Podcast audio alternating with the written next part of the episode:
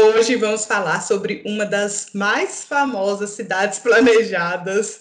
É também patrimônio da humanidade e monumento urbanístico. Hoje a gente vai falar sobre Brasília. Meu nome é Lorena Costa. O meu é Luana Chaves. Está começando mais um episódio da Além da Arquitetura. Aê! E por que então vamos falar sobre Brasília, Lorena? Esse podcast está saindo no dia 20, mas amanhã, dia 21, é aniversário de Brasília. Parabéns! Parabéns! então a gente não podia né, não fazer um episódio falando sobre Brasília que teve aí uma construção incrível, movimentou o Brasil na época, fazer um episódio especial. Trazer um contexto diferente, né? Esse é, esse é o primeiro episódio que nós falamos de uma cidade e trazer aqui uma cidade planejada brasileira. Chique demais, já começamos muito bem. Mas antes da gente começar né, a contar a historinha aqui de Brasília, falar um pouco sobre as construções, não esqueça de nos seguir nas redes sociais, no arroba Além da Arquitetura, e seguir a gente aqui na plataforma que você estiver nos escutando. Isso é muito importante, porque a gente fica mais animada para produzir cada vez mais. Isso aí, gente. Então segue a gente, acompanha a gente também. Oh, Luana, quando eu estava lá no ensino médio, Sim, eu achei que Brasília surgiu do nada. A JK virou e falou assim: hoje eu vou construir Brasília e foi. Sim, e construiu do nada, né? Do pó ao pó. Mas não foi bem assim, né, Lorena? Já tinha um plano aí é, para tirar né, a, a capital lá do Rio de Janeiro e passar ela mais para o interior do Brasil, né? Aquela historinha que a gente ouvia também, eu não sei se você ouvia, sobre a capital estar tá muito no litoral, ser muito fácil acesso, né, para possíveis guerras, manifestações e tal. Então acaba sendo uma estratégia mesmo mudar a capital do Rio para o centro ali do Brasil, em que é, pelo menos o acesso é um pouco mais dificultado. É, só teria como acessar por terra ou pelo ar, né? Sim. No Rio de Janeiro ali a gente estaria desprotegido, porque, né? Sei lá como é que é, né? nós somos de guerra, somos da paz. Eu estava lendo que desde o Brasil colônia é, já tinha mais ou menos essa ideia de trazer o de mudar, construir uma outra capital. Aí, em 1823, José Bonifácio de Andrada e Silva mais conhecido como Patriarca da Independência, reforçou, reforçou né, a proposta de levar a sede das decisões brasileiras para o interior do território. Nessa, nessa coisa que eu estava lendo, isso está na página né, do Distrito Federal, essa, essa história. Aconteceu mais um monte de coisa aí, e teve tipo uma, uma previsão, um, uma visão, Dom Bosco. Sobre a capital. Visualizou a capital em Brasília. Alguma coisa assim, não conheço muito a fundo, né, essa, esse processo até chegada de, de JK. Quando ele Chegou Realmente. lá para construir e a gente já conhece um pouco mais. Então, somente em 1891, a determinação né, de sua área foi incluída na primeira Constituição da República Brasileira. E em 1956, Juscelino, né, que era o presidente da época, resolveu iniciar o projeto, então, de Brasília, que estava no seu plano de governo, né, vamos dizer assim. Estava. E acho que ele foi, gente, é, quase mil dias, né? Mil, um pouco mais de mil, eu acho, Sim. que foi para a construção de Brasília. É um pouco tempo para a é construção da cidade, né? Com certeza. E assim, era um grande feito daquela época, né? Porque já estava aí desde sempre querendo mudar, e aí foi ele que foi o primeiro, né, a realmente pegar isso e falar, vou fazer e iniciar. E aí, no, no meio da história, a gente vai poder perceber isso, né? Tipo, da dificuldade da sua construção, é, que não, não foi fácil mesmo. Quando eu falo em JK, eu só lembro da musiquinha. Qual? Não, ninguém, ah, tipo assim, ninguém vai, vai saber, só quem é de Diamantina. Ah, tá. Vou cantar pra você. Que saudades deixou JK, peixe vivo no rio e. Filho bom quando deixa seu lar, faz a mãe para sempre chorar. Sim, foi muito bom, você essa parte. Ficou ótimo, nunca ouvi a música, mas é isso aí, né? Juscelino era amado pelas pessoas, né? Não tinha como. e ele era de Diamantina, ele nasceu lá. Então, hum. sou da terra dele. Mentira, Clarenes! Quando você for me visitar, a gente vai no museu dele. Não tem muita coisa lá, não, mas. Então vou, vou voltar ao tema que é, que é Brasília. E, Luana, quem é que fez o que nesse projeto? É, porque aí já começa uma confusão, né? Muita gente fala foi Oscar Niemeyer, muita gente fala não foi ele. E afinal, quem fez o quê, né? Porque o que, que acontece? É, JK é, resolveu abrir um concurso para a parte urbanística, né, para fazer a parte do urbano, por quê? Ele já tinha Oscar Niemeyer, que já tinha feito a Pampulha, né, o complexo da Pampulha. Ele era o presidente, JK já era o presidente de, presidente não, gente, é, prefeito, prefeito de Belo Horizonte, e pediu Oscar Niemeyer para fazer o complexo da Pampulha. Então ele já tinha definido que Oscar Niemeyer ia fazer o é a parte isso, a parte arquitetônica ali de Brasília. Então, ele precisava abrir um concurso para essa parte em relação ao urbano mesmo, né? Como seria feita ali a cidade. Então, nessa história, Niemeyer só ia fazer os prédios mesmo. Né, as construções e tudo, e propor. E, na verdade, foi uma grande equipe, né? As obras são dele, as ideias são deles, mas teve várias pessoas aí por trás dele para fazer isso acontecer, alguns arquitetos, engenheiros, mas então vamos falar primeiro do plano de Brasília, porque antes de ter os prédios tem o um plano. Sim, com certeza.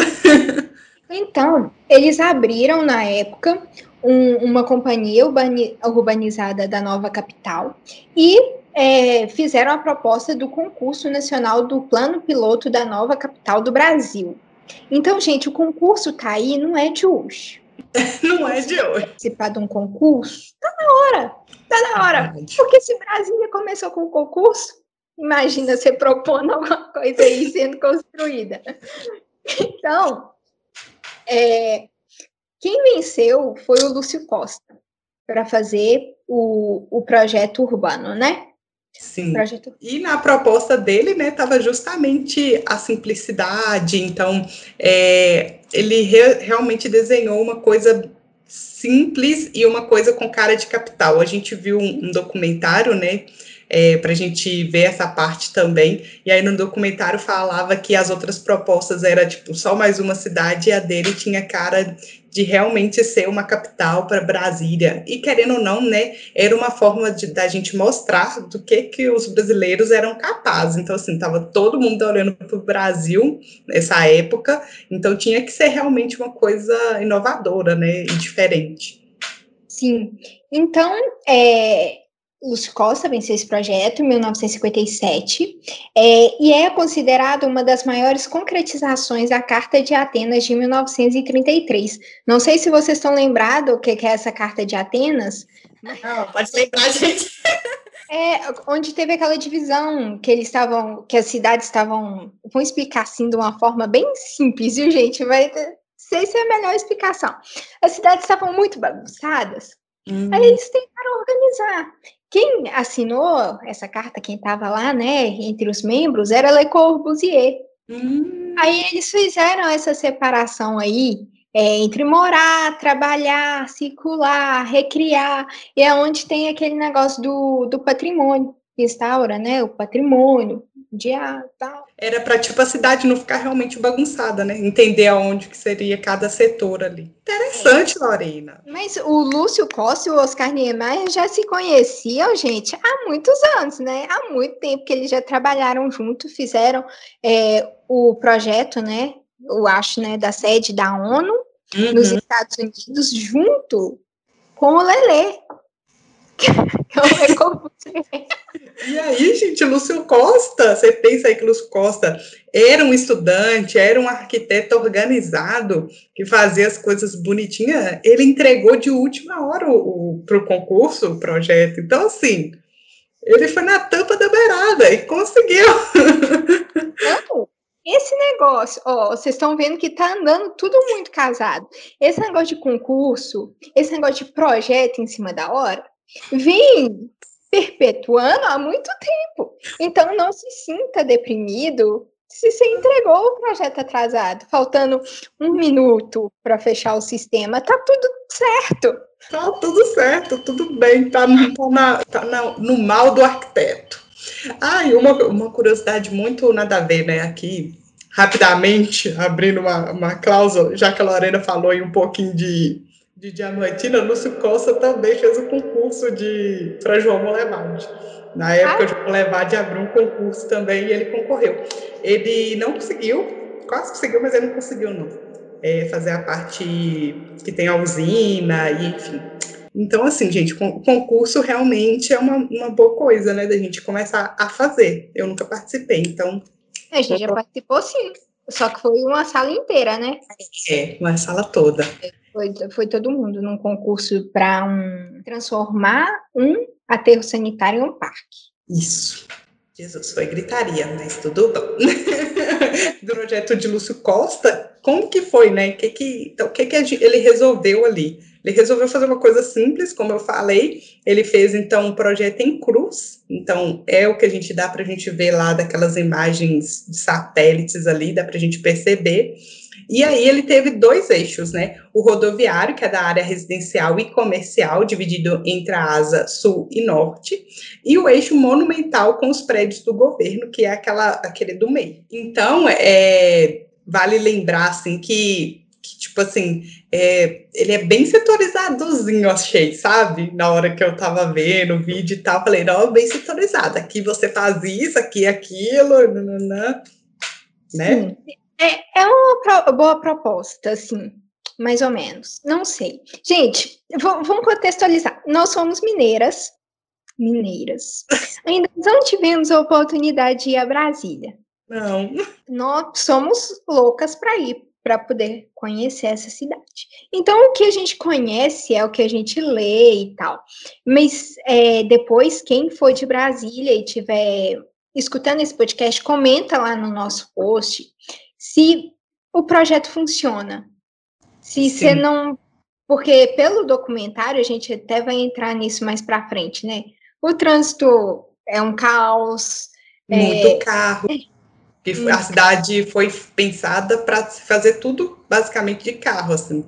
Então a pessoa sai para trabalhar, ela tem que pegar um carro e ir, é, ela sai de casa, ela tem que pegar o carro e ir até onde ela vai trabalhar e tal. E aí eu não sei, lembrei aqui de de Jenny Jacobs que bate de frente meio que com essa ideia aí. Então assim, são propostas diferentes de urbano, né? Tipo, seu lugar aqui você mora, aqui você trabalha, e ela falava que legal seria trabalhar, tipo, tivesse uma junção entre morar e trabalhar, porque enquanto as pessoas trabalhavam, as pessoas que estão em casa conseguiam vigiar o comércio, enquanto as pessoas estão fora, né, estão trabalhando, quem está no comércio meio que conseguia vigiar a casa, assim. São os olhos da rua. Isso, exatamente. A gente vai entrar nesse assunto mais para frente, mas sem falar nas cidades satélites, né? Então, foi um plano que foi pensado, talvez, não, talvez não, é, né, para é, contemplar uma minoria, Sim, e nesse próprio documentário lá fala sobre que Brasília cresceu muito, expandiu muito, como né, todo mundo estava nesse alvoroço e tal, tipo, vai construir uma capital, muito emprego e tal. Veio muita gente, mais 60 mil trabalhadores nordestinos, mineiros, paulistas, do Brasil todo foi para o interior, né? Ficou, ficou conhecido como os candangos, e para construir, né, a construir Brasília. E assim, é, é, muita gente, muita gente. Então, fazer barracão coletivo e a família inteira. E, assim, é muita gente. Depois, aonde que vai essas pessoas? Tipo, construiu ali para onde vai? Vai para essas cidades satélites. E a cidade em si aumentou muito. E, então, isso né, não foi meio que pensado nessa parte, vamos dizer assim, né? Sim, eu achei engraçado é, que ele fala no documentário, acho que mais pro final, mais pro meio, não sei, ele é, o nome do documentário a gente não falou, né? 300 mil anos aqui falando do documentário, e o nome do documentário mesmo que é bom. Nada. É, documentário Brasília, a construção de um sonho. Está é, tá disponível no YouTube, se vocês quiserem ver. Achei bem legal um documentário bem rapidinho, né? Uns 45 minutos, mais ou menos. Eu achei engraçado que é, quando a gente olha assim para o desenho urbano, né, ali de Brasília, parece com um avião. Uhum. E parece mesmo. Aí um cara lá fala que é, Lúcio Costa não gostava dessa comparação com o avião, que podia ser no mínimo uma borboleta. Não gostava, mas gente que parece, parece. Tanto que a gente fala, né? Asa sul, asa norte. Eu acho que é por causa do avião, porque todo mundo vê um avião, né? Mas ele não gostava. Eu achei muito legal também, assim, é, que as ruas de lá não tem nome de rua. Gente, isso para mim foi assim um baque. É, coordenadas, imagina, onde você vai? 1900 Gente, não dá. Não, melhor falar. José, vou para a rua José, 1900 e tanto. Isso é bem complicado para quem, eu acho, para quem vai visitar, né? Para quem é de fora, com certeza, deve ser uma loucura. Então, como né, a gente já disse, foi um período de um alvoroço, gente. E é até legal que no documentário eles falam que a, a oposição do governo não acreditava que ia acontecer. Então, que eles deixaram. E, assim, por bem ou por mal, tá feito. Mas, na época, foi uma dívida muito grande para o país, né? É, no final desses três anos, tinha obra que ainda não tinha sido concluído, o dinheiro não deu, né? Juscelino teve que se virar lá para inaugurar. Mas Sim. vamos falar aí da, de Oscar Niemeyer, né? Agora, onde é que entra? Aonde que tá ele? Porque todo mundo fala, Oscar Niemeyer fez Brasília, mas uai, ele não fez Brasília, ele fez a parte da, da construção ali, da arquitetura, com, eu acho, obras lindas e maravilhosas. Um ponto importante para quem mora também lá em Brasília, é contar para a gente se funciona, tudo bonitinho, né? Ser ali, porque realmente é uma inovação que ele começa a fazer. No Palácio da Alvorada mesmo, ele cria aqueles pilares em curvas e a ponta do pilar é super pequenininha, então assim, né, ele faz umas curvas. A gente vai colocar a imagem lá no post para quem não sabe qual é o palácio, qual palácio é qual, para ver, mas assim, é uma coisa super simples, né? Ele faz os desenhos assim lá no documentário, ele mostra, ah, eu queria fazer assim, ó, duas riscas e era o pilar que eu queria. Então é bem inovador. E para ele conseguir fazer com que esse pilar ficasse sustentado, teve que aumentar a proporção de ferro dentro da coluna. Para a época, então, usavam X e para essa coluna usou 4x. Ele falou assim no documentário que é nessa época que surge, né? Tá mais usual, né? Veio aí com toda a força o concreto armado que antes não não usava tanto. Ele fala assim no comentário: ah, que as construções arquitetônicas estavam muito pesadas. Muito, tipo assim, é, dando ar de estar muito bruto. Aí ele fica, fala assim: ai, mas eu queria alguma coisa leve, uma coisa simples. Então a proposta é que esse edifício ficasse parecendo que ele é, está flutuando sobre o chão. é isso fica mesmo. É. E fica parecendo, dá realmente a, a impressão, porque o pilar, a base dele, né, é muito fininha, assim, se você for reparar. Parece que não tá, parece que tá voando. Então, ele foi muito ousado, assim, né? E o engenheiro, não podemos deixar de falar dele, que sofreu, coitado, provavelmente para conseguir fazer isso tudo, assim, os cálculos e pensar que era o Joaquim Cardoso, então, assim, ele que Neymar dava lá a ideia e ele que construía, ele que calculava, né? Assim, construía não, ele calculava. É, se vocês não sabem o que que funciona no Palácio da Alvorada, ele é a residência do presidente da República. Sim, né? Para a gente não ficar perdida aí, o que que funciona esse prédio? É, e essa solução das colunas, elas foram usadas também no Palácio do Planalto e no Supremo Tribunal Federal, que o, o prédio parece ali que está funcionando, funcionando, flutuando. Nós temos a Praça dos Três Poderes. A ideia era isolar essa parte para que não fosse feita posteriormente construções que é, destoasse da composição ali do Oscar Niemeyer. Por isso que tanto foi tudo tombado, né? Para não ter essa descaracterização. É, nessa praça também, os prédios que compõem essa praça, também formas simples e leves, tudo em concreto armado, e para compor o interior dessas obras, o Niemeyer convidou vários artistas. Eu fiquei em dúvida, mas eu acho que o paisagismo é do Buller Marx. Uma pesquisa aqui, né, gente, para não falar coisa errada. Então, o Buller Marx, ele foi para Brasília a pedido do Lúcio Costa. Então, todo mundo se conhece. Então, é, o Bulemax fez o eixo monumental e do 308 Sul, os jardins do Palácio do Itamaraty, o Palácio da Justiça, do Teatro Nacional, do Tribunal de Contas da União e a Praça dos Cristais. Gente, se você não conhece o Buller Marx, vale a pena dar uma olhada. É a Luana adora um paisagismo. Eu amo. amo de amor. Contém ironia. ai, ai. Gente, então a, a Praça dos Três Poderes é onde abriga a sede dos três poderes do Estado: o Palácio do Planalto, o Congresso Nacional e o Supremo Tribunal Federal. Então, ela não é uma praça tradicional, né? É, vocês vão ver que com certeza já viram, não tem árvores, não tem espaço para descanso, não tem é, essas coisas como a gente costuma, né, é, projetar uma praça. É, eu lembro, não sei se você lembra da aula de história que a gente teve, que a professora falou isso, né, que essa grande praça de Brasília era para o povo é, manifestar. manifestar. Hum. Mas, então é por, por isso que, não sei se é realmente por isso, né, que não tem árvores e tal, mas é o conceito também da época. Então, é, esse conceito mesmo mesmo da época. E é, são edifícios, né, muito muito bonitos. Eu gosto. Ousados, né? Uhum. E o Niemeyer falou no documentário. Você pode até não achar bonito, mas você não vai achar em lugar nenhum.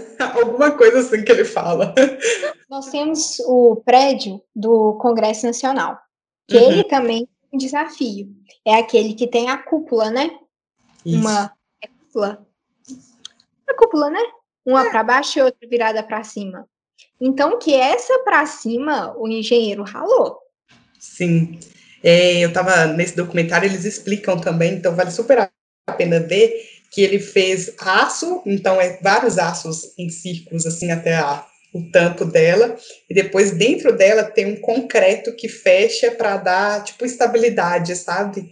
Então, porque ela fazer ela para baixo, teoricamente, é muito mais fácil do que manter ela para cima. E uma coisa que eu fiquei pensando é, será que ela é fechada até o tampo? Isso não pode dar água, deve ser, né? Não, com certeza, né? Mas é, com certeza, com certeza. é, outra obra que a gente gosta muito, muito, muito é a Catedral. Lindíssima. Essa eu acho linda. Então, a Catedral Metropolitana de Brasília, ela é formada por, por 16 colunas, forma tipo ali um, se você ainda não viu, corre lá no post, um, um anel, né? Ele faz uma coisa, uma forma bem diferenciada, né? Sim, é, eu já ouvi em outros sites, enfim, que eu não, não sei se foi o conceito que ele pensou na época, mas muita gente gosta de falar que é a, é a mão, né? Tipo, parece duas mãos, mãos juntas, assim, juntas rezando. Então, é mais ou menos dessa forma, né? Tipo uma curva em E, não é bem um S. Mas ela tem diâmetro de 60 e altura de 30. Então, assim, é bem grande, né? Assim, para ter só essas colunas sem nenhum é, eixo interno no meio para sustentação. Então, o que, que eles fizeram? Eles fizeram uma, um concreto armado embaixo, cinturão armado embaixo, e em cima também tem um, para que essas colunas elas não né, caiam, não façam assim, porque não tem nenhum centro interno. Eu achei muito legal, muito, muito legal. E ela é realmente linda, né? Sim, e quem supervisionou a obra foi o arquiteto Carlos Magalhães. Ele fala no documentário que todo dia ele ia para casa e ficava pensando como é que aquilo ia ficar em pé, como que aquilo não ia cair. Sim. E é muito legal o Niemeyer também falando do conceito dessa igreja. Gente, se liga no conceito, porque o que tem nisso aqui é conceito em todas as obras. Verdade se você não sabe, para entrar né, na catedral, você entra por baixo. Então, essa entrada, ele estava explicando, né, com os desenhos dele lá, entra por baixo, como se fosse num. Não é num escuro, né, mas num ambiente fechado. E quando você entra dentro da catedral, vem a luz, né, que a. Tem vários vitrais, né, na, na uhum. catedral. Então, que tem essa luz entrando assim na igreja, e como se você estivesse mais perto de Deus quando você entrasse dentro da catedral. Falar que não é um conceito. Maravilhoso. Nunca errou. Ai, ai, mas ela é linda, né? Linda. Eu acho ela muito bonita. Precisamos então, conhecer, Lorenes. Vamos colocar na, na lista de viagens. Isso aí, filha, com certeza. Como a gente falou, né, JK meio que quase fez uma cidade para carros. Lá no plano de Lúcio Costa, é, a gente vai perceber umas super quadras, então, que são quarteirões de 300 por 300, e a gente vai ter comércios entre essas quadras, o que auxilia um pouco ali para a pessoa não ter que também, né, se você for parar para pensar, são quarteirões bem grandes, mas ela tem o mínimo, o básico, meio que próximo dela ali, é, quando ela necessita. Então, é, a gente vai perceber muito essas superquadras nesses eixos, e ele gosta de falar lá, né, que um dos conceitos do seu plano era preservar a área verde para garantir, né, a circulação de pedestre e o que ele chamou então de cidade parque. Então, tem muito muito verde entre essas áreas também. Isso aí não tem como criticar, né? Sim, importantíssimo. o que a gente vê por aí é essa falta mesmo de, de vegetação nas cidades. É, no documentário também, né, nesse, quando estava aí nesse processo de construção, alguns falavam que o dinheiro não, o dinheiro já estava acabando, então teve que emitir papel moeda, tem que e, o Juscelino não conseguiu empréstimo, né, internacional, então ele teve que se virar. É, alguns opositores falavam que ele carregava areia e tijolo dentro do avião e que ele fez não sei quantas, mais de 200 viagens de Rio a Janeiro, ah, Rio a Janeiro, Rio a Brasília. Rio a Brasília nesse, nesse ano final de construção de Brasília que estava tudo atrasado e que ele ia para a obra motivar o povo. Trabalha mais, meu amigo, para a gente acabar isso aí. então ele ia, eu nesse documentário ele fala que ele às vezes chegava de noite e ia para o canteiro de obras, ou seja, as condições de trabalho também não eram tão boas assim nessa época, porque se ele ia de noite encontrar com o povo que estava trabalhando de noite, imagina as condições de trabalho, deveria ser é, péssimas assim para quem estava trabalhando naquela época, né? Para fazer Brasília, a obra não, não teve um minuto de descanso. Tanto que no documentário eles falam os números, né, de acidentes, de morte, por causa é, dessa obra. Mas é muito importante a gente falar, né? A gente até comentou no início que foi pensado para uma minoria. Então, quando esse povo saindo do Nordeste, de Minas, São Paulo, de todo lugar do Brasil, foi trabalhar em Brasília, quando a construção acabou, eles não tinham lugar para ficar. Então, foi daí que é, surgiram né, as cidades satélites. Então, é, Brasília já era muito maior do que o plano de, de Lúcio Costa. E eu achei muito triste, é assim, eu vou dizer desumano, né? É, ali, né, onde foi construído a represa, né, foi represado para a construção mesmo do Lago Paranoá, é, muita e tinha muita casa dos, dos candangos, né, como uhum. eles ficaram conhecidos. Então, é, no, no documentário, eles filmaram, né, um, um moço contando que de repente a água começou a subir, começou a chegar na casa deles e eles não tiveram opção a não ser sair dali, né? Sim. Então é realmente muito, muito triste. E no final desse documentário, eles deixam tipo um questionamento, né? Porque Brasília é patrimônio mundial, então a gente não pode modificar, né, a questão nem urbanista, né, do, do urbano ali, do desenho urbano, nem mesmo a arquitetura, e assim, hoje ela, ela foi planejada, sei lá, para quantas pessoas, hoje ela tem tipo o triplo de pessoas e que não consegue atender, né? Tipo assim, essa, esse entorno. Então, será que aí no final pergunta, será que Brasília realmente funciona, né? Porque esse entorno aí que é que a gente tem hoje realmente não é, como que eu posso dizer? Não usufrui. Usufrui, isso aí, não usufrui desse espaço, assim, né? Tipo, eles vão para lá, enfim, para trabalhar, mas sempre volta para essas cidades satélites. Então, é, será né? Acho que a gente pode perguntar: será que Brasília deu certo? Perguntam isso também no, do, no documentário: será que Brasília deu certo? Aí alguns arquitetos respondem: Brasília deu certo. É, a, é, é, uma viagem. Se a gente for falar de, né, de política, de, dessas Sim. coisas, né? Mas vão aqui deixar o nosso parabéns para Brasília e falar da, da construção, do urbano, que é o que a gente tem é, poder, conhecimento para poder comentar. Então, com esse questionamento aí que a Lorena falou, a gente vai para nossas indicações, né, para você ver aí no aniversário de Brasília, que é amanhã, para você entender também um pouquinho mais e conhecer mais, né? Uhum.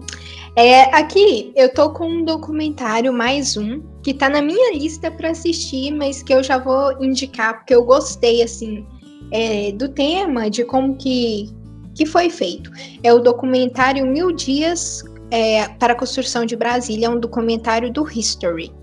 Hum, deve ser muito bom. E a gente vai deixar como indicação o documentário né, que a gente assistiu para fazer aqui o podcast, para a gente entender um pouquinho mais de como funciona, que é Brasília, a Construção de um Sonho.